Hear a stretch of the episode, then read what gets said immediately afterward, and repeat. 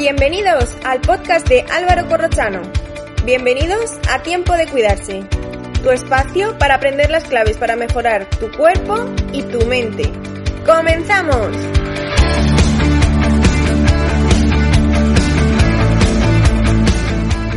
Muy buenas y bienvenidos a Tiempo de Cuidarse. Bienvenidos a mi podcast.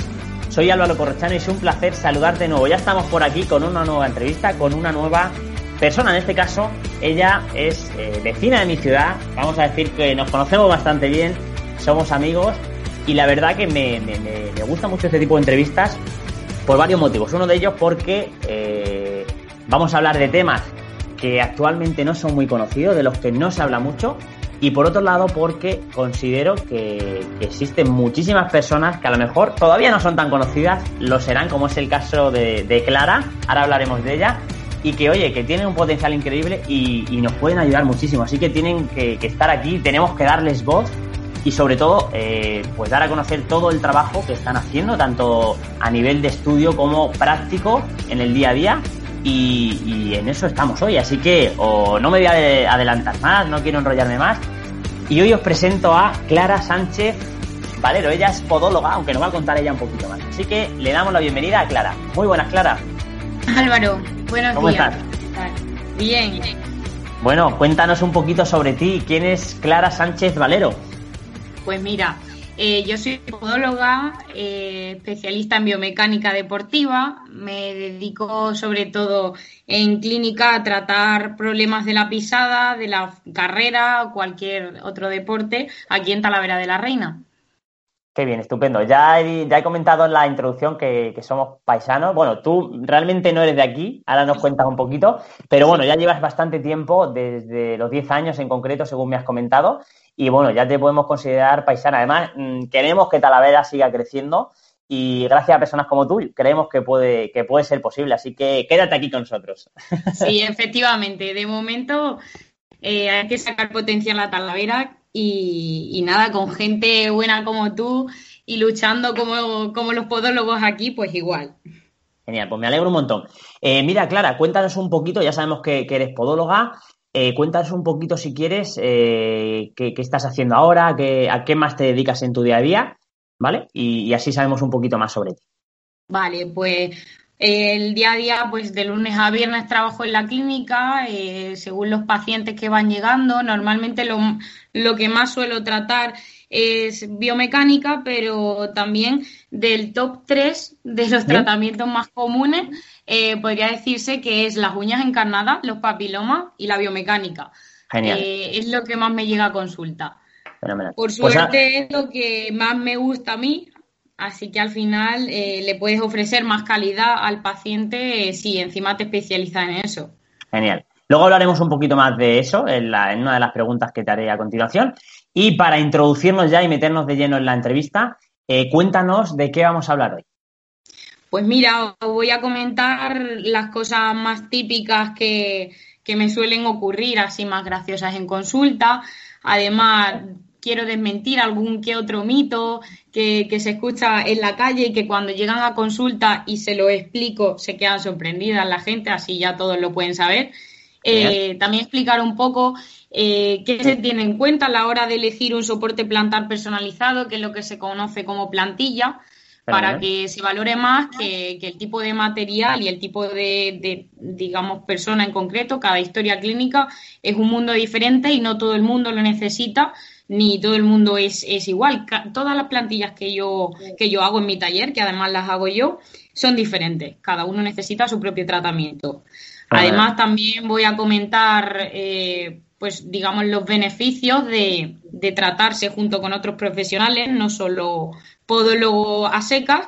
Los podólogos no solo miramos los pies, miramos el resto del cuerpo si quieres ofrecer realmente lo mejor a, tu paciente. Y por ello mismo estamos aquí hoy, por, con preparador físico y podología.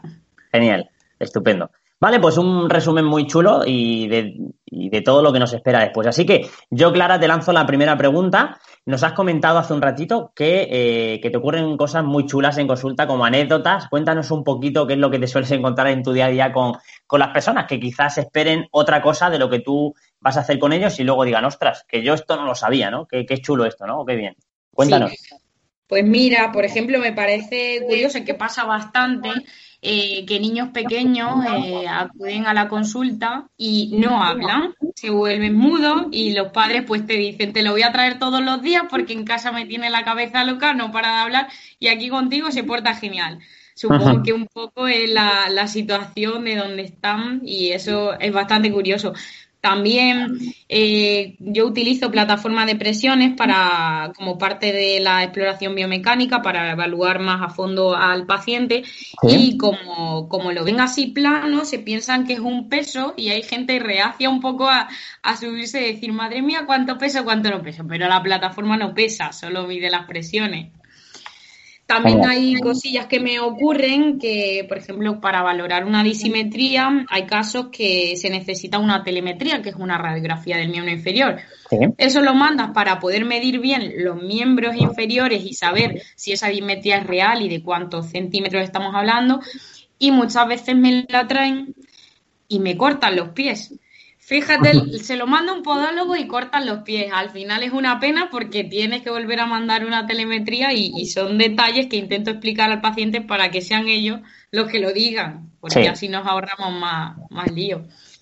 También otras personas que llegan que llevan, pues a lo mejor 5, 6, 7 años con hongos en las uñas y, le planteas el tratamiento, le explicas que, bueno, mínimo seis meses para que vaya creciendo la uña y les parece un montón y pienso yo, un montón el tratamiento y cuántos meses lleva con el hongo. Sí. Al final hay que confiar, hay que confiar en la, en la, en la medicina y en los tratamientos. Claro. Fíjate, aquí al final también en cierto modo me viene un poco a la mente que a mí también me pasa, ¿vale? Es como, vale, yo voy a poner una analogía con, con, el mundo del entrenamiento, ¿vale? Cuando te vienen las personas es como, Ope, necesito perder 20 kilos cuanto antes, tal, y yo digo, oye, ¿en cuánto tiempo has ganado esos 20 kilos? Eh, ¿En un año y medio, en dos o en tres? Eh, yo no te puedo eh, asegurar, ni, ni, es posible a nivel fisiológico, que tú puedas perder esos 20 kilos en poco tiempo. Necesitamos un, plan de acción a, medio largo plazo. Hay gente que lo entiende, hay gente que no. Pues esto es un poco lo mismo, ¿no? Vivimos en la era del cortoplacismo, de queremos ya todo y si puede ser para antes de ayer, mejor. Pero bueno, al final, eh, en ese sentido, nosotros tenemos una labor muy importante, una labor educativa, de decir, oye, mira, no te preocupes, se lo explicamos, funciona así esto, y, y, por mucho que quieras correr, no es posible. Pero si quieres recuperarte de verdad y para siempre, ¿vale? O al menos para un largo periodo de tiempo, tenemos que hacerlo así. Ahora bien, la persona es la que decide. Claro, desde luego que es gratificante cuando te hacen caso y cumples tanto sus objetivos como los tuyos propios. Claro, efectivamente. Pero bueno, al final eh, tenemos que saber lidiar con eso y bueno, pues eh, yo soy de las personas, se le explica todo, con, que considera que no es su momento o no somos su profesional, porque puede ser que no seamos su profesional o no le decimos lo que quiere escuchar, bueno, pues ya está. Hay, hay otros tantos profesionales que seguramente quieran ayudarla, otra cosa es que, bueno, pues que, consigan los resultados, que eso es lo, importante, ¿no? Has comentado hace un momento, Clara, el tema de la plataforma de, presiones. Cuéntanos un poquito para que no sepa lo que es y para qué lo utilizas tú exactamente. Vale, pues una plataforma de presiones es un equipamiento que tenemos los podólogos en el que, digamos, lo utilizamos como ayuda diagnóstica para el diagnóstico de la exploración en sí de lo que te ocurra en tu biomecánica. Eh, te mide las presiones plantares, tanto en estática como en dinámica. También se puede ver el centro de gravedad y el equilibrio. Y al, y al ver los puntos de máxima presión, que suelen ir relacionados con los puntos de máximo dolor, eh, pues de una manera más visual el paciente lo entiende. No, si, no es necesario al 100% para nosotros, pero sí que nos, datos, nos dan datos más exactos, nos, proporcionan unas estadísticas que precisamente eso luego es positivo porque yo elaboro unas estadísticas según los pacientes que he tenido y las patologías que han tenido y todo ello nos facilita nuevos tratamientos, mejora de los tratamientos y demás. Yo además, como soy investigadora, evalué, mm, digamos, eh, vi la fiabilidad y repetibilidad de, una de las plataformas de presiones que están en el mercado y gracias a eso, pues ahora se pueden realizar estudios científicos con ello. Y así que bueno, del tema plataforma estoy bastante metida. Qué bien. Eh, para que las personas que no lo conozcan se hagan un poco una idea, sería como una báscula, ¿verdad? Que tú te subes y aparece, bueno, pues eh, en función de dónde haya más presión, eh, en, bueno, como cuando ponen los pies, se iluminen más ciertas cosas, no sé si va como con colorines. Sí, es, exacto. Tiene colorímetro, exactamente. El colorímetro va enfocado según la presión que hay en cada zona y es como eh, tiene de altura 3 milímetros, es como, una, ah. como un folio tirado al suelo, como yo digo, porque no llega a ser mi báscula, un poquito más grande, cómoda, blanda, y tú lo único que haces es ponerte y simular lo más posible el suelo. Cuando además pido al paciente que camine, se le explica la manera de hacerlo de, forma que parece que camina sobre el suelo. Y lo más natural para que así las presiones sean lo más reales.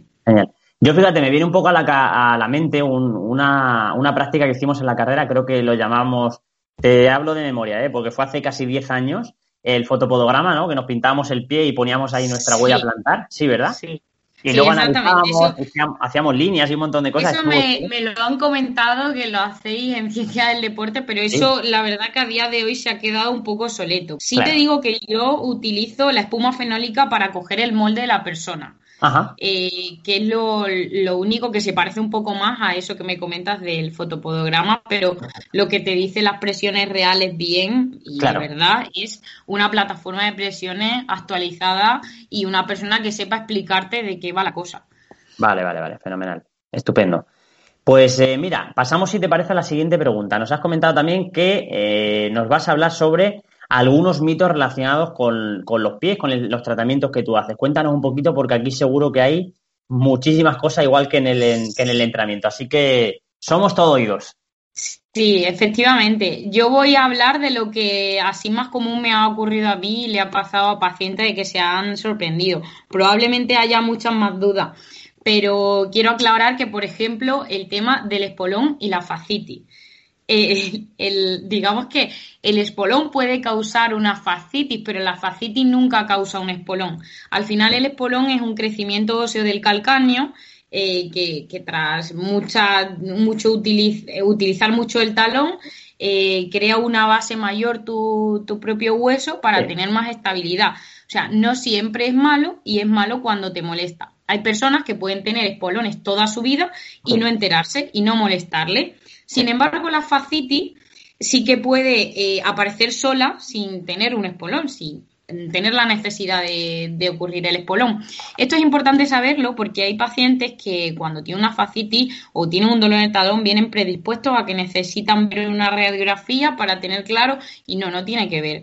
Eh, si existe un exceso de presión en la zona o un mal comportamiento muscular, eh, falta de sincronía en, el pie, al final se puede producir esa inflamación facial que además no siempre es fascitis, que eso es otra curiosidad que quería comentar eh, es un poco profundizar, pero es que está muy, muy actualizado y me gustaría que, la gente lo supiese y es que existe tanto la fascitis como la fasciosis. Y normalmente cuando llevas mucho tiempo con un dolor en la planta, vienes con fasciosis.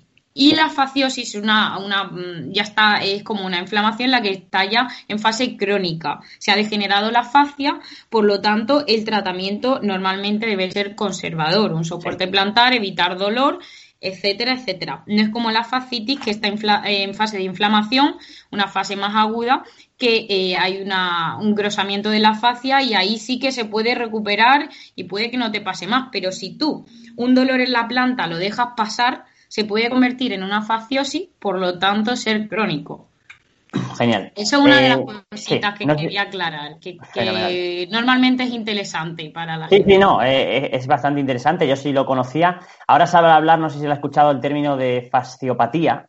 Sí. Vale, ya se abandona un poco. sí. Entonces, bueno, la verdad que eh, sí que me gustaría aquí preguntarte, Clara, qué tipo de personas, imagino que son muchos corredores los que vienen con ese tipo de problemas, si son solo corredores o no, o, cuál es un poco el, perfil que más te viene con ese tipo de problemas, de, me, parece, me parece una buena pregunta, porque a veces las personas asocian un, tipo de forma de vida con, con el dolor y no tiene nada que ver. A mí me han venido personas con fascitis, por ejemplo, que es muy común, eh, que realizan en su trabajo movimientos muy repetitivos. Tienen una posición en la que tienen que ejercer una fuerza determinada siempre en la misma posición y al final crean mucha presión en esa zona y se origina una fascitis. A lo mejor esa persona no ha hecho deporte nunca. Por ejemplo. También me han venido por ejemplo, pues mira, eh, tengo sin ir más lejos a, una persona que trabaja en un eh, en una ¿cómo es? carnicería que tira así de, los cuerpos de, los animales. Vale, sí, de salas de despiece y todo esto quizás, ¿no? Exactamente, salas de despiece. Y ahí sí que genera mucho dolor. También eh, las botas de seguridad. ¿Por qué? Porque eh, muchas veces son muy duras, no son las más indicadas para el paciente y le crean esa presión en esa zona y esa inflamación. Es muy común en corredores, pero no corredores, digamos, profesionales o, o que corre muchísimo. Más bien me he enfocado al tipo de zapatilla, porque es muy importante elegir un buen calzado deportivo. Si tú vas a someter al cuerpo a mucha presión, a mucho trabajo, es importante que la zapatilla que utilices vaya en función a tu necesidad y que tenga una calidad determinada y, así pueda ir bien, porque sí me ha ocurrido de, chicas o chicos corredores que han cambiado de zapatilla le ha aparecido el problema. Fascitis también le puede ocasionar a personas pues que, sean sedentarias, que normalmente no, caminen mucho y de repente un día se den una caminata. Pues sí que perfectamente ese cambio en el cuerpo puede generarlo. Al final lo que menos sufren son los niños eh, en esta patología, pero los adultos cualquier tipo. Genial. Aquí luego a mí me gustaría también añadir un poco desde mi punto de vista y mi, ámbito, digamos, ¿no? lo que muchas veces pues eh, al pie le damos muy poca importancia, para mí es una auténtica obra de arte.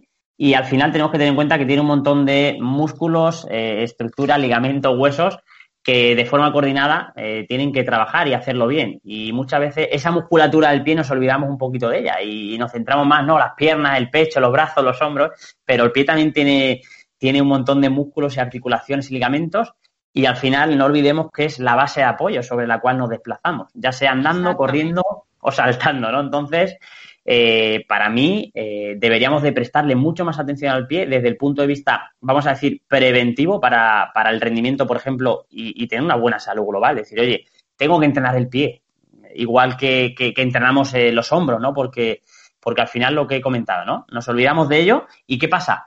Ese tipo de personas que tú has comentado que, que son más sedentarias, ¿no? Pues cuando un día puntual no sabemos por qué, se da una caminata de dos o tres horas, le empiezan a surgir problemas. Claro, si es que al final eh, tú llevas sin caminar dos horas muchísimo tiempo, has excedido completamente tu capacidad y la tolerancia de esos tejidos y al final el cuerpo ha respondido de, esa manera, ¿no? Entonces, bueno, tenemos que tener en cuenta que aquí sí que me gustaría lanzar la, la, la idea de, oye, tenemos que entrenar también los pies. Yo, por ejemplo, en mi sala, Clara, todo el mundo, casi todo el mundo entrena de pie. Entrena de pie, no, de pie entrenan, entrenan descalzos. Me he fijado, me he fijado bastante, me parece muy curioso y bastante positivo, estoy totalmente de acuerdo. Además, lo que comentas es tan importante el pie que eh, hacemos varios test a la hora de la exploración para evaluar la dosiflexión que tiene ese tobillo y cómo es la musculatura de la pierna, porque en función a cómo esté acortada o trabajada, eh, va a depender su manera de caminar y su manera de correr. Cuanta menos movilidad haya en ese pie, peor va a correr esa persona. Y al final acabas tirando de todo el cuerpo y vienen dolores de cadera, de lumbares, de rodillas y todo eso es causado desde abajo, desde el pie, por no entrenar el pie. Sí, de hecho, mira, yo personalmente me encuentro muchos casos con dolor de rodilla eh, y empezamos a mirar eh, tanto el pie como la cadera mejoramos el pie y la cadera y automáticamente eh, la rodilla empieza a dejar de doler. De hecho, no sé si lo conoces, pero la llaman la articulación tonta a la rodilla, porque en cierto modo su comportamiento motor depende de la cadera y depende del pie. Y al final es así, ¿no? Es una es un, es un, una articulación que está entre la cadera y el pie. Y lo que haga la rodilla va a depender de, de estas dos. Salvo movimientos muy analíticos, pero que en la vida real no se suelen dar, ¿vale? Pero al final eh, a mí me va muy bien. Y, como has comentado, el tema de valorar, entre otras muchas cosas, yo lo que a mí me compete es más valorar a nivel muscular eh, y algo de, articulaciones, eh, dosificación de tobillo, sobre todo, muchísimas limitaciones. Casi todo el mundo que valoro tiene una gran limitación. Y como muy bien has dicho, en corredores, para la carrera necesitamos un mínimo de grados, 20, 25 o 30. Si no tenemos esos grados, el cuerpo va a compensar y va a correr, como bien has dicho, de otra manera, utilizando otros recursos que al final probablemente empiecen a degenerar eh, determinadas zonas, articulaciones, tejido, conectivo y demás, que no debería de sobrecargarse, pero que lo hace y las lesiones luego aparecen en otros lados, ¿no? Cuando el origen puede ser el pie. Por eso estamos aquí hoy, para darle importancia al pie. Te dejo continuar. Pues mira, otra cosita que quería comentar, bastante curiosa que me gustaría que la gente supiese, es que los niños cuando se caen o les dicen qué torpe es mi hijo, qué torpe es ese niño, está todo el día en el suelo, no tiene nada que ver con que sea torpe o no sea torpe. Probablemente tenga un problema biomecánico, probablemente su cuerpo no, no esté compensado de forma que pueda tener estabilidad y al final nada más que corrigiendo con un soporte plantar a medida tras un estudio exhaustivo de su biomecánica, ese niño no se cae, no tiene miedos, gana equilibrio, gana estabilidad. Y eso es importante que se sepa, que los niños no son tontos, los niños tienen problemas y cuando tienen un problema hay que escucharle y hay que buscar la mejor solución. Y todo lo que tenga que ver con, con los pies, al podólogo. Y luego, Clara, perdona que te corte, en relación, por ejemplo, a los niños, una vez que tú eh, consideras oportuno eh, ponerles una plantilla, eh, ¿es tu idea que la mantengan a, medio a largo plazo o que la tengan un tiempo mientras van, puedan mejorar? Me, me, pongo un poco en mi trabajo, ¿no? Pudieran mejorar esa estabilidad, ese control, ese control neuromuscular de la musculatura, no sé, entrenándola, por ejemplo, ¿crees que puede ser una buena idea complementar ambos trabajos para eliminar esa plantilla en un momento dado o, no sé, cuéntame un poco. Buena pregunta. Pues mira, a ver, siempre viene bien la ayuda externa. Normalmente los niños con problemas biomecánicos, en el momento que le ponen la plantilla, se les soluciona. Lo que sí es verdad que eh, los niños, igual los adultos, pero los niños más aún, les realizan revisiones. En esas revisiones se vuelve a evaluar se evalúa el grado, se evalúa cómo ha ido evolucionando y si no necesitase nada más, está todo corregido, se quita, por supuesto. Ese es el objetivo de los niños precisamente. Hasta los 14 años no se adquiere la marcha adulta y hasta los 21 puede crecer el pie. Por lo tanto, si me viene un niño a consulta, mi objetivo es que antes de esa edad pueda estar todo solucionado que después de ese tiempo, después de mi tratamiento o conforme vaya pasando pues un año, ocho meses, dependiendo de la edad del niño y de, y de que de verdad use el tratamiento, vemos que hace falta además fortalecimiento de alguna musculatura o trabajo más específico, sí que podría combinarse con un preparador físico. Pero lo normal en niños es que no sea necesario, porque en el momento que le cambia su biomecánica, ellos van creciendo y como va creciendo ese hueso y ese músculo, se va adaptando esa, a esa corrección y no hace falta nada más. Sin embargo, esa pregunta sí es necesaria para adultos. Normalmente eh, sí son necesarios los ejercicios específicos más de preparación física cuando yo pongo un tratamiento de soporte plantar, porque al final sí que son deficiencias que ya están adquiridas, que no se han trabajado, normalmente no se han trabajado antes, y que para que mi tratamiento funcione bien, necesita trabajar esa de manera de lo que es eh, muscular y con un preparador físico. Por ejemplo, una persona que tengo un caso muy bonito de una, mujer que ha sido coja siempre, toda su vida, no le han hecho mucho caso, llegó a mí y de casualidad, porque nunca le habían recomendado un podólogo, y desde que está conmigo hemos conseguido todo el equipo hacer que ella camine recta, ella tenga ah. más mm, fuerza muscular, glúteo, pierna, la pierna afectada, eh, tiene cirugías y demás, una dismetría real. Y ella camina derecha. Y como ella dice, veo de frente, ya veo, para adelante. Y su niño se emocionó, que tiene nueve añitos, se emocionó de verla. Dice, mamá, que ya no hace los gestos raros. Y, y, eso es gracias a trabajar la musculatura con su preparador físico y a trabajar la biomecánica y la estabilidad conmigo de podología, con su plantilla con la el reparto bien de presiones correcto, la estabilidad de su arco, la estabilidad de toda la pierna, compensar esa, esa dimetría. Es que es muy importante al final acudir al profesional que necesitas y que además él pues cuente con, demás profesionales que puedan unirse y, realmente darle el, tratamiento correcto.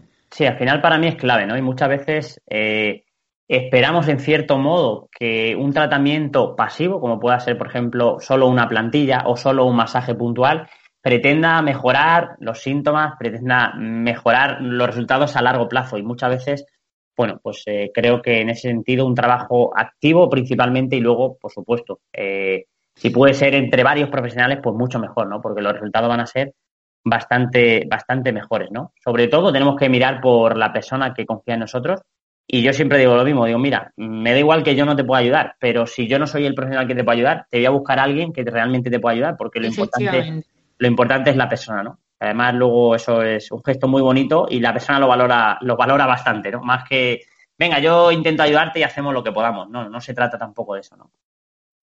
Exactamente. ¿Qué más te sueles encontrar? Así como mitos o, cosas curiosas que dices, jope, la gente piensa esto y luego al final eh, esto de la podología es muy diferente ¿no? a, lo que, a, lo que la gente piensa. Pues mira, eh, te iba a poner un ejemplo que tenía aquí preparado, pero porque me parece importante que la gente lo sepa y, se evite problemas el día de mañana que, que le puedan pasar. Y es, por ejemplo, el tema de los calzados que se promocionan muy bien, que dan una expectativa que luego a lo mejor son diferentes. Eh, yo les recomiendo que cuando vayan a utilizar un calzado específico para un deporte específico o que sean personas con problemas de movilidad o de equilibrio o, alguna, digamos, deficiencia, eh, es bueno que contacte con un podólogo que les va a asesorar y les va a recomendar cuál es el indicado. Porque, por ejemplo, me ha pasado que eh, he tenido a personas, a mujeres que se han comprado las Sketchers que tanto parece que van de lujo y se han mareado con ellas. Las Sketchers sí causan un mareo y es real, porque si una persona tiene falta de estabilidad, no puedes meterle un exceso de amortiguación. La amortiguación no es buena para todo el mundo, es buena para quien lo necesite, como todo. O sea, si tú estás malo y te mandan esta medicación, eh, es para ti, no es para el otro que no tiene lo que tiene tú. Cada uno necesitamos lo que necesitamos y para no tener, mm, digamos, no hacer una inversión, un dinero, comprarte algo que luego no te vaya a servir, siempre un asesoramiento de una persona especializada como es el podólogo en calzado te va a recomendar cuál es lo ideal para ti. Vas a evitar problemas como puede ser eso del mareo, que, es un extremo, pero que también ocurre con corredores que cambian de zapatilla, que aparentemente, estéticamente es igual, pero cuando tú se lo explicas, te das cuenta de que hace un análisis básico y es totalmente diferente. El drop cambia, la amortiguación cambia, el agarre, muchas cosas que le conducen además a una lesión. Eh, perfecto, mira, dos cosillas. Una, cuéntanos un poco qué son las Sketchers, yo sí sé lo que es, pero bueno, así para que la gente eh, se imagine qué es, cómo es la zapatilla realmente. La Sketcher es una zapatilla que, proporciona mucha amortiguación, que tiene mucha torsión, que se puede doblar, flexionar por todas partes y que cuando tú te la pones está muy blandito. Pero es que el blandito, como he explicado, no viene bien a cualquiera. Si tú tienes problemas de estabilidad y dolor, lo último que necesitas es eso, porque te va a dar más inestabilidad todavía. Lo que necesitas es que te evalúe un profesional, que te diga qué es lo que te ocurre y que a partir de ahí te mm, indique las pautas que necesitas para mejorar eso, para quitarte ese dolor, para repartir bien esas presiones que normalmente es lo que genera ese dolor y, es lo mejor antes que tomar una decisión eh, de, este tipo de zapatillas peligrosas, como yo digo, porque cuando te lo pintan tan bien hmm. es peligroso. Sí, está claro. Además que suelen aparecer en, en televisión, no sé, ¿no? Pero no sé si está, incluso se comercializan en, en teletienda y cosas de estas, ¿puede ser? Sí que aparecen en anuncios de internet, muchas. Sí. Sí, pero al final, fíjate, al final, eh, es, por eso es importante, ¿no? La labor del profesional. Y como he dicho antes, tenemos un rol educativo fundamental. Decir, oye, eh, esto no es así. O, aunque tú pensaras que esto era así, ahora no es esto. Lógicamente se lo tenemos que fundamentar. No es, oye, esto no es así porque yo lo digo. No, no. Si hay un criterio detrás, ¿vale? Que, que, tenemos que explicar y que tenemos que hacerle entender a la persona y sobre todo explicarse de una forma sencilla y y que ella lo pueda comprender. Y, y, en línea con esto, Clara, que estás comentando la estabilidad, no puedo estar más de acuerdo, porque fíjate, muchas veces, sobre todo, mm, yo me encuentro en corredores, ¿no? No, que esté blandita la suela, sí, eh, yo, mi articulación sufre menos y más, digo, si razón por un lado no te falta, pero tenemos que tener en cuenta que eh, nuestro pie sabemos que es móvil y es estable. Depende, depende un poco eh, en la fase de la marcha donde se encuentra o de la carrera. Pero tenemos que tener en cuenta, la carrera se basa en aplicar fuerza sobre el suelo. Si tú tienes una superficie estable, una zapatilla adecuada para ti, ¿vale? Eh, pues oye, tú vas a poder aplicar mejor la fuerza, vas a poder sentir mejor el suelo, etcétera, etcétera. Pero si tú, mientras corres, eh, tienes una zapatilla que constantemente, porque tiene mucha amortiguación, se está deformando en cada pisada, pues probablemente ese pie sea más inestable. La cuestión es, ¿mi pie necesita estabilidad o inestabilidad? Pues oye, hay que valorarlo y está claro que para mí eh, el calzado hay que elegirle muy bien y oye, si hay una persona que sepa de ello y que te pueda asesorar, pues déjate asesorar. Ese sería un poco. Efectivamente. Igual que, que, se acude al dentista, se acude al médico, pues es recomendable una vez al año revisarte en el podólogo, ir a visitarte a tu podólogo para cualquier cosa que necesites, que una de ellas puede ser esto que estamos comentando, ver cómo caminas, ves cómo corres, cuáles son tus problemas y quizás sí necesite amortiguación, pero no en todo el pie. Y eso nunca te lo va a proporcionar esa amortiguación específica una plantilla que compras por 10 euros o 20 en la calle. Eso te lo va a dar una, una, digamos, unos materiales más técnicos, específicos, de más durabilidad y que además te los coloque en el sitio adecuado el profesional. Eso es. Luego, al final, claro, eh, hay que tener en cuenta también que detrás de, las zapatillas deportivas, sobre todo, que hay un montón, que son súper chulas, son muy bonitas, estéticamente hablando, pero luego del punto de vista funcional y biomecánico, pues ya la cosa cambia bastante, ¿no? Pero como compramos a través de las emociones y, y, la vista es un, es un es un indicador de ello muy, muy potente, ¿no? Pues eh, nos vamos a lo bonito, lógicamente. No voy a comprar una zapatilla muy fea, por mucho que el profesional te haya dicho, tu podólogo podóloga te ha dicho, no, no, cómprate estas que te van a ir muy bien al final, bueno, pues hay que tener en cuenta que el marketing influye en este sentido para mal, desde mi punto de vista. Y muchas veces, jope, cuando para mí es más importante que, que sepas qué zapatilla te viene bien y por qué te viene bien. Pero claro, eso uno no lo va a saber, salvo que se dedica a esto. Entonces, por eso, antes de comprar determinadas cosas, pues oye, es mejor gastarte en un podólogo X dinero que no 300 euros unas zapatillas que a saber luego si te vienen bien o no. Efectivamente, al final una consulta tampoco es mucho dinero para a cambio de lo que te ofrece e, esa la información que te dan. El, el, hecho de, elegir un buen calzado y más si practicas deporte eh, te, va a solucionar y te va a prevenir muchos problemas, lesiones que al final te sale, lo, lo barato sale caro y, y es mejor ir a lo seguro. Eso es. Por cierto, ya que estamos hablando de calzado, me gustaría saber tu opinión sobre el calzado minimalista. Cuéntanos un poquito, a ver. Para bien, para mal, lo que tú consideres. Vale. Voy a dar un poco mi opinión ligeramente, porque al final hay que atender a todo tipo de personas y de pacientes. Y, hay personas que lo tienen muy claro, igual es tu paciente. Pero sí que yo tengo muy claro que, que el ser humano ha ido evolucionando y que necesitamos un calzado para caminar y correr. Porque si caminamos descalzo o, caminamos sintiendo todo el terreno, nuestro pie y nuestro cuerpo no está cómodo. Si se ha inventado la zapatilla desde hace tanto es porque eh, al final eh, nos hace sentir mejor y si tanto se trabaja, tanto se estudia y tanto se eh, existen zapatillas, no es precisamente porque no sean útiles.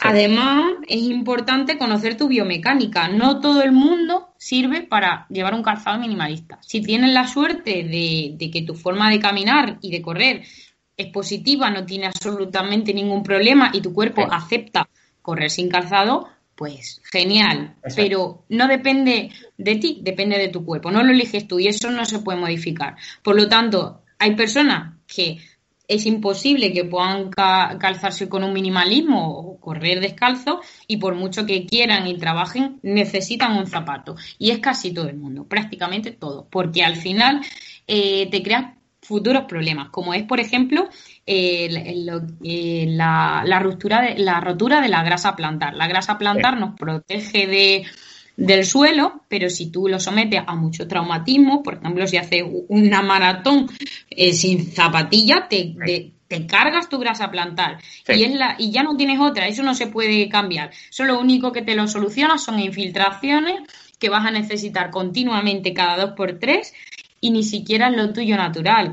Y si eso ocurre y con la zapatilla no ocurre, para mi opinión, siempre voy a recomendar usar calzado. Perfecto. Vale, me ha, me ha gustado tu explicación. Ahora comento yo un poco al respecto. Lo primero es, eh, no puedo estar más de acuerdo sobre en muchas cosas, ¿vale? En otras ahora doy mi opinión. El tema, por ejemplo, de aceptar. Tu cuerpo tiene que aceptarlo. Esto es muy importante, ¿vale? Porque por mucho que nos empecinemos en, no, no, yo es que tengo que correr de antepié. Pero vamos a ver, alma de cántaro, ¿para qué quieres correr de antepié si es que no te hace falta? No, yo voy a llevar este calzado minimalista. Que no, lo primero es eso, ahí sí que estoy muy de acuerdo. Eh, el calzado minimalista no es para todo el mundo y lo primero es que tu cuerpo esté preparado para hacerlo de esa manera. Si no, olvídate porque vas a tener más problemas que beneficios, ¿no? Y como siempre tenemos que valorar y, poner en valor eh, qué es lo que me da y qué es lo que me quita. Si me quita más de lo que me da, mmm, cómprate otras zapatillas, y que no se, va, no se va a acabar el mundo, ¿no? Entonces, bueno, como bien has dicho también, el tema del calzado ha evolucionado. Yo creo que cada vez se está estudiando más. Eh, para mi gusto, debería de mm, adaptarse un poquito más al pie, en términos sobre todo de la morfología del pie. Sabemos que muchos calzados, jope, tienen, eh, acaban como en punta. Vamos a ver si nuestro pie no acaba en punta. Mm, vamos a intentar darle un poco la vuelta. ¿Qué pasa? Desde mi humilde opinión, que al final se ha empezado a comercializar un calzado en una línea muy determinada. Y claro, ahora es como con formas un poco más redonditas, que sí que se están comercializando desde el punto de vista minimalista. Eh, del CrossFit, por ejemplo, las Reebok que tienen un poco más de, de una formita un poquito mejor, no tienen tanta diferencia entre la parte trasera y delantera del pie, se asemejan un poquito más, ¿vale? A mí me gustaría que, que, la industria de, del calzado fuera un poco por ahí, ¿no? Que tuvieran cuenta, con que tengan en cuenta la morfología del pie, ya daríamos un, un gran paso, ¿no? Efectivamente. Para mí eso, eso es clave. Por eso yo recomiendo determinadas marcas, marcas en consulta porque estoy, sé qué marcas eh, son, digamos, diseñadas por podólogos, por lo tanto van a tener en cuenta la morfología del pie. No otras que no lo tienen en cuenta. Además, nosotros también en consulta tratamos a muchos ciclistas y la zapato de ciclismo es muy estrecho pero simplemente eh, eh, fue evolucionando para hacerlo estético. Era solamente estético el motivo del estrechismo. O sea, al final ni siquiera es para mejorar ni la aerodinámica de la bici ni absolutamente nada, solo estético. Y lo que sí es bastante bueno es que ahora mismo se están empezando a crear modelos más anchos con el antepié más ancho de la bici. Y ya queda en nosotros, en la sociedad, en que eso lo quiera, le guste y lo acepte. Pero ya sí se está eh, sí que se está comercializando. Además, eh, aquí en España es más complicado encontrarlo, pero en Estados Unidos cualquier página de internet puedes adquirirlo. Lo único que al final los portes son más caros, pero sí que las puedes encontrar para ciclismo más ancho. igual ocurre con, el resto de, calzado de cualquier deporte. Por ejemplo, el baloncesto nunca existió ese problema, siempre suelen ser anchos. Y en el día a día, eh, yo ahora mismo em, estoy promocionando unas zapatillas de andar por casa que tienen el antepié ancho. Ah, porque igual le ha pasado, mi madre tiene un antepié muy ancho, como un montón de, personas, y no llega a encontrar un, calzado de andar por casa cómodo. Que, que, se sientan bien, al final le acaba apretando por alguna zona, molestando, soltando y demás, y junto con una empresa especializada en, calzado y un poco en plantilla, materiales de este tipo, eh, hemos diseñado una plantilla, o sea, perdón, una zapatilla de andar por casa con un antepié ancho, es cómoda, se agarra bien al suelo y además que es la curiosidad de por qué también yo lo promociono, se puede aplicar tu tratamiento personal de soporte plantar que, que te haga medida si lo tienes eh, se pone dentro de esa zapatilla, tiene el espacio suficiente y tú llevas tu tratamiento andando por casa con ese antepié ancho, que es lo que tiene realmente tu pie. Cuando pones el pie sobre el suelo y, ve, y pones al lado tu zapato, si tu pie es más ancho, está claro que vas a tener deformidades, callosidades y, y demás problemas. Eso así. Sí, no, al final todo lo que, eh, digamos, eh, aparece en el pie, pues lo que tú has dicho, ¿no? Callosidades, rozadura y todo eso, es un síntoma de que mm, el calzado que tenemos normalmente, pues no se adecua mucho al pie, ¿no? Por eso se queja un poco y, y corrígeme si me equivoco, pues todo lo que tiene que ver con, con las rozaduras y todo esto, los callos que salen es como, voy a, el cuerpo es inteligente, voy a fortalecer esta zona para que si me sigues haciendo esto, cada vez esté más protegido, ¿no? Va por ahí, ¿no? Efectivamente, eh, cuando genera, se genera una dureza o un callo, es, bueno, la dureza es por protección y el callo ya es por un exceso de presión que el cuerpo te dice no puedo más. Cuando ocurre en la planta sí que es por la manera de caminar, pero cuando el problema ocurre en el dorso de los dedos, lateral, el primer dedo, cabeza, sí que suele ser por esa presión del calzado, claro.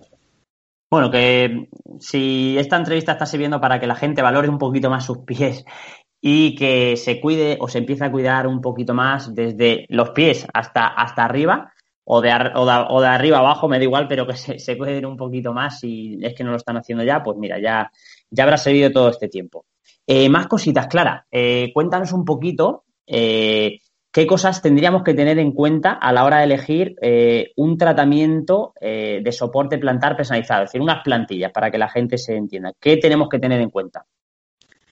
Pues hay que tener en cuenta que te las diseñe, te evalúe y te dé el diagnóstico un podólogo porque si el podólogo no hace la plantilla, se lo deriva al final a un ortopeda o incluso otro podólogo, no te puede ofrecer la misma exactitud de tratamiento que, quien lo hace él mismo. Además, yo realizo las plantillas en mi taller y eh, incluso hay personas que necesitan venir a las dos semanas, modificarle un poquito una zona, que vuelvan a probar y eso es una ventaja el hecho de que quien te haga una plantilla sea, eh, bueno, que donde vayas a hacerte una plantilla sea quien te haga la plantilla. Es quien conoce a fondo tu historial y, lo que a ti te pasa.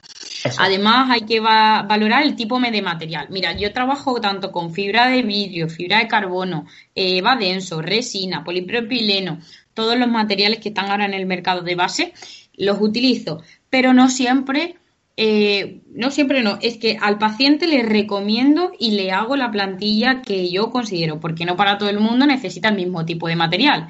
Y al final eso te lo valora el propio podólogo, a excepción de la fibra de carbono, que sí que te puede potenciar el rendimiento, disminuye el, peso de, la plantilla y demás. Pero normalmente es importante elegir un buen material y eso está claro que te lo va a ofrecer el propio profesional. Yo en mi caso a mis pacientes les explico todo, les explico qué material he utilizado, dónde lo he colocado, para qué sirve, porque aunque entiendan poco o nada, o al final se van seguros, sienten seguridad en que le va a funcionar, tienen claro que, tiene un porqué de lo que se pone y creo que cuando tú vas a un sitio, eso es lo que busca, entender qué te pasa y, qué, y qué tienes puesto. Además, también hay que tener en cuenta mm, el objetivo que tienes de la plantilla. Hay plantillas que son temporales y plantillas que son definitivas. Hay plantillas que te van a solucionar un problema en concreto y otras que es que te las necesitas siempre. Y eso también es importante. ¿Nos quieres comentar alguna cosa más al respecto que, es súper interesante esta parte? Pues mira, por ejemplo, me pasa con algunos pacientes que, sobre todo señoras mayores, que pretenden meter su tratamiento en un, en un tacón. Sí. Y si me preguntasen si es posible, en mi clínica yo sí es posible. Es posible, pero siempre y cuando tú seas el responsable de que el tratamiento no va a ser con la misma efectividad que yo te, te indico. Prefiero que no tengas dolor y que mejores algo a que no lo mejores. No te voy a decir vete a tu casa, no te lo voy a hacer. Claro que no. Te voy a ofrecer dentro de lo que tú necesitas todo lo mejor posible. No es nada recomendado poner una plantilla en un tacón, pero si tú todos los días y toda tu vida llevas tacones y es lo que necesitas y tienes un dolor, te voy a poner tu plantilla en el tacón. De otra manera, ingeniándolo como un puzzle, pero solución hay que dar a las cosas. Además, me parece, muy bien. estoy contigo, estoy contigo. Perfecto. Otra curiosidad que, me suele ocurrir con el tema plantillas es que a lo mejor estoy tan tranquila, yo en la clínica tal recibo una llamada de, de un corredor que dice, Clara, ¿es normal que a partir del kilómetro 38 empieza a molestarme levemente una zona de, de la medio de la plantilla? Y yo me dan ganas de echarme reír y digo, pero vamos a ver, hijo. Digo, si es que a partir del kilómetro 38 si hay molestia, párate. Párate, el cuerpo, no es la plantilla, el cuerpo te está diciendo frena, disminuye, para, no pasa nada, el deporte hay que disfrutarlo, no hay que sufrirlo. Y cuando llegamos el cuerpo a un extremo, si no es por un lado, es por otro, te dice, disminuye, para. y efectivamente, luego me, a lo mejor a las tres semanas le llamo, oye, ¿qué pasó? Nada, nada, nada, si fue aquella vez porque me dio un palizón que... Vale, pues listo. Al final son cositas que... Que, son 40 kilómetros. Son 40 kilómetros. Exactamente. Si no acabas este polvo, ya me dirás. Exactamente. Genial. Vale, cuéntanos un poquito más. Eh, te, lanzo la siguiente pregunta. Eh, eh, en, la, en, la, introducción ya nos lo comentaste, que hacía una serie de tratamientos como ese top 3 que tú dijiste, ¿no? Cuéntanos un poquito cuáles son esos tres tratamientos más habituales y en qué consisten cada uno, ¿vale? Para que la gente que no está muy metida en esto, que lo sepa, por si acaso le pasa y diga, ostras, esto lo, yo lo tengo, tengo que ir a ver a Clara. Pues mira, lo que más suele ocurrir, que es fácil de ver, es que tengan uñas encarnadas, que se claven las uñas. Y muchos sí que me hacen caso porque ya me han conocido o han sabido de mí o le han preguntado a alguien y vienen. Pero otros, cuando ya vienen, se han metido el tijeretazo, ya se ha inflamado la zona, se ha infectado. Al final, cuando tienes una uña encarnada que tú ves ya que no te va mejorando, lo mejor es que vayas a un podólogo pero de cabeza. Es el único que te lo va a solucionar en un momento y vas a evitar infecciones, problemas más, más graves. Incluso nosotros también realizamos cirugías, cirugías de cirugía menor se considera en consulta para así evitar que la uña se te clave más. Eh, siempre intentamos que no vuelva a pasar eh, haciendo más estrechos los canales ungueales. Es una cirugía muy simple que es ambulatoria pero que soluciona muchos problemas y dolencias de la gente. Al final, una uña encarnada hay que tratarla con un material estéril, con una desinfección previa eh, y en el caso de infección, tu tratamiento exacto con las pautas indicadas. Y al final es, conveniente que acudas al podólogo si se te clava antes de que pueda ser peor. Otro de los tratamientos bastante comunes es el papiloma, que es la verruga plantar. Es un virus localizado, mm, es una patología dermatológica que se suele coger en piscinas comunes, piscinas públicas o incluso por mucha sudoración, haber estado en contacto con ese virus o incluso se ha podido desarrollar en tu pie igual que un hongo o una bacteria. Cuando hay exceso de humedad en la zona por, por, por mojado o por exceso de sudoración. El papiloma además es un, es una patología que los tratamos también los podólogos, porque eh, vas a un centro de salud y una enfermera no puede utilizar un bisturí y el médico no te va a delaminar con el bisturí, porque no lo coge para eso. Entonces, si tú tienes un papiloma, que eso realmente es un dolor a, a, presión o a pellizco en una zona de la planta del pie o del dorso, que tiene como puntitos rojos, la única manera es quitarlo quemándolo hay que matar al virus. Y eso con varias sesiones. Yo, por ejemplo, hago bonos de cuatro porque considero que una media de cuatro sesiones se puede quitar. Hay personas que necesitan un poquito más, otras un poquito menos. Eh, se soluciona el problema.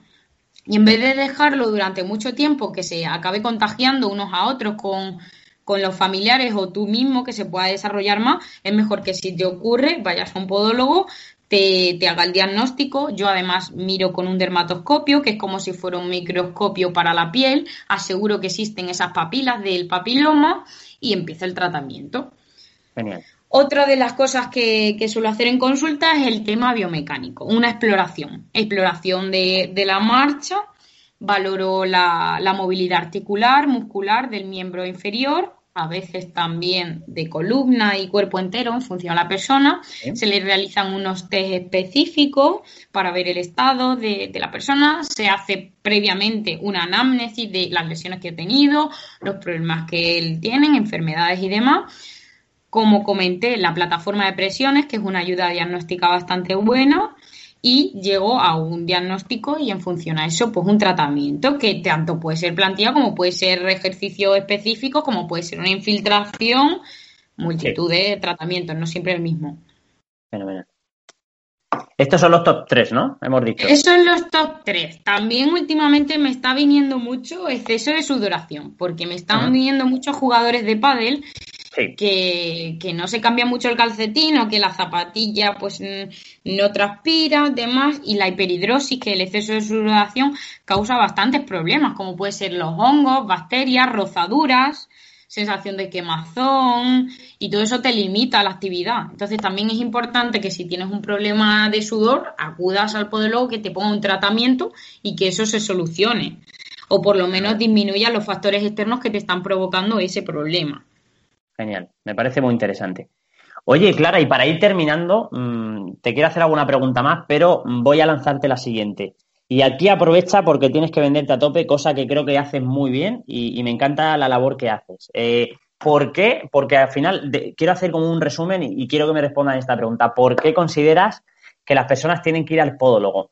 Te doy alguna pista en el sentido de que yo siempre he pensado que el podólogo, ignorante de mí, hace años, eh, yo me acuerdo que iba con mi madre, ¿no? Pues tenía alguna ya encarnada y cosas así, era como, pues venga, te quito esto, te rozo un poco con la lija esta, el callo este que te salió por aquí y ala. Yo creo que esto ha cambiado mucho, ¿no? Cuéntanos un poco por qué deberíamos de ir al podólogo con más frecuencia. Efectivamente, pues mira, porque mejoras tu calidad de vida, mejoras tu salud, tu día a día. Un problema en el pie te limita todo el resto del día, todo el resto del cuerpo y ya estás incómodo y ya no tienes las mismas ganas de hacer las cosas. Al final, cada vez es más importante el podólogo porque nos estamos especializando más en darle una, un enfoque global del cuerpo, no solo centrarnos a quitar un callo, una rozadura. No somos quitacallo, somos profesionales especialistas en el miembro inferior que cuidamos todas las patologías que puedan surgir y sobre todo las prevenimos, porque es muy importante prevenir ulceraciones, callosidades, lesiones, muchos problemas que, vienen todos del pie. Por lo tanto, eh, ¿por qué quiero un podólogo? Pues porque mejora tu calidad de vida. Genial. Ya está, yo creo que lo has explicado perfecto y, y ojalá, yo a día de hoy más o menos tengo los pies decentes, pero tengo claro que en cuanto tenga cualquier mínimo problema, pues voy a acudir a ti para que me eches una mano o incluso a personas que trabajan conmigo, que yo lo considere, pues eh, ya tenemos en ti una persona referente y que sabemos que nos va a ayudar un, un montonazo. Y ya para terminar, Clara, que parece mentira, pero llevamos 50 minutos hablando, un poquito más. Se me ha hecho corto. A mí también, te, lo comenté, te lo comenté que luego el tiempo pasa volando.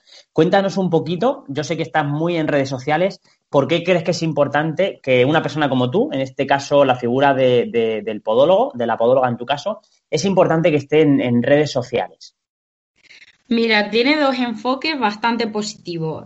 Uno es el tema eh, pacientes, el tema personas de la calle que incluso sin problema en los pies les pueda llamar la atención y conocer y saber que si alguien de su entorno cerca o él de repente le ocurre algo, sepa que tiene que acudir a un podólogo para que se le solucione cuanto antes su problema. Además, mm, resulta bastante chulo, creo, para la gente, por lo que me comentan, ver las plantillas que hacemos, ver la importancia que tienen, los resultados, comentarios de personas que ya lo han vivido, ayuda mucho, las opiniones del que ya lo ha vivido ayuda y eso todo aparece en las redes sociales, van compartiendo, yo comparto contenido para hacer un poco consciente tanto de prevención como de tratamiento para que vengan, no por trabajar de más, que me encanta trabajar, sino para evitarle y, y, mejorar su calidad de vida.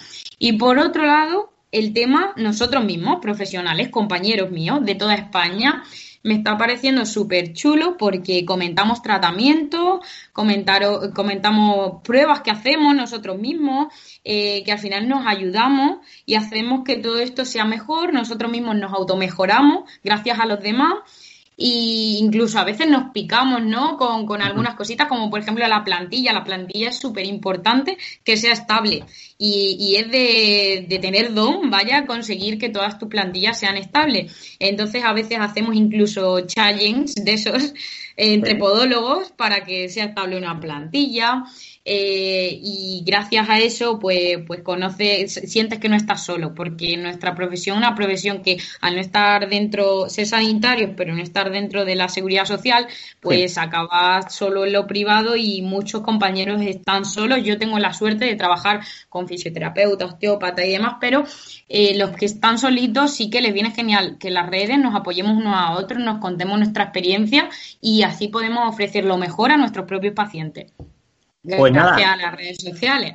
Sí, genial. Pues mira, eh, poco que añadir. La verdad que yo también los utilizo con ese fin, con el objetivo de, de, que vean que hay profesionales de verdad que están formados y que están dispuestos a ayudarles y que saben cómo hacerlo, sobre todo, que esto es muy importante. Y esa labor educativa, pues para mí no tiene precio. Eh, evidentemente eh, hay que invertir mucho tiempo en redes sociales, yo soy el primero que lo hago, pero bueno, me gusta y creo que aparte de ser un buen escaparate para mostrar nuestro trabajo, es una muy buena forma de, enseñar a las personas, porque no olvidemos que eh, pasamos mucho tiempo en redes sociales, quizás más del que deberíamos, y yo el primero.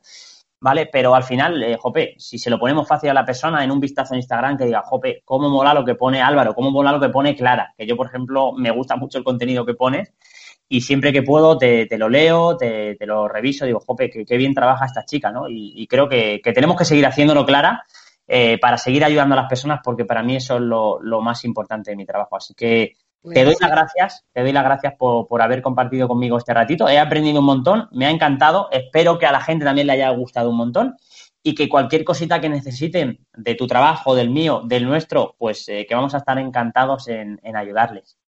Exactamente. Muchísimas gracias a ti, Álvaro, por dar esta oportunidad, por hacer que la gente conozca más sobre todo este tema y así pueda solucionarles problemas. Genial. Y mira, para terminar, cuéntanos dónde te pueden seguir para que conozcan tu trabajo, ¿vale? Y se puedan poner en contacto contigo. Pues mira, tengo tanto Facebook como Instagram y es Clara Sánchez Podóloga. Es muy fácil. Clara Sánchez Podóloga. Todo seguido. Pues Ahí pueden ver casos clínicos y además si se meten en Doctoralia y por ejemplo es una página donde estamos todos los profesionales sanitarios registrados que, que todo es verificado por doctores y ahí también pueden ver opiniones de otros pacientes míos que de cómo les ha ido, lo que se han hecho conmigo y también eso pueden contactar a través de ahí. Tanto en redes sociales como en Doctoralia pueden ver mi contacto. Genial, pues nada, pues yo creo que hasta aquí el programa de hoy. Hemos hablado de un montón de cosas, seguramente eh, podríamos hablar, haber hablado de muchas más cosas, pero yo creo que ha sido un programa muy práctico, muy completo, con muchos consejos y que al final eso es de lo que se trata, que podamos ayudarte a todas las personas que están ahí detrás. Y nada, Clara, te mando un abrazo enorme y estamos en contacto, ¿vale? Muchas gracias. Un abrazo, Álvaro, gracias. Gracias a ti, Clara, un abrazo.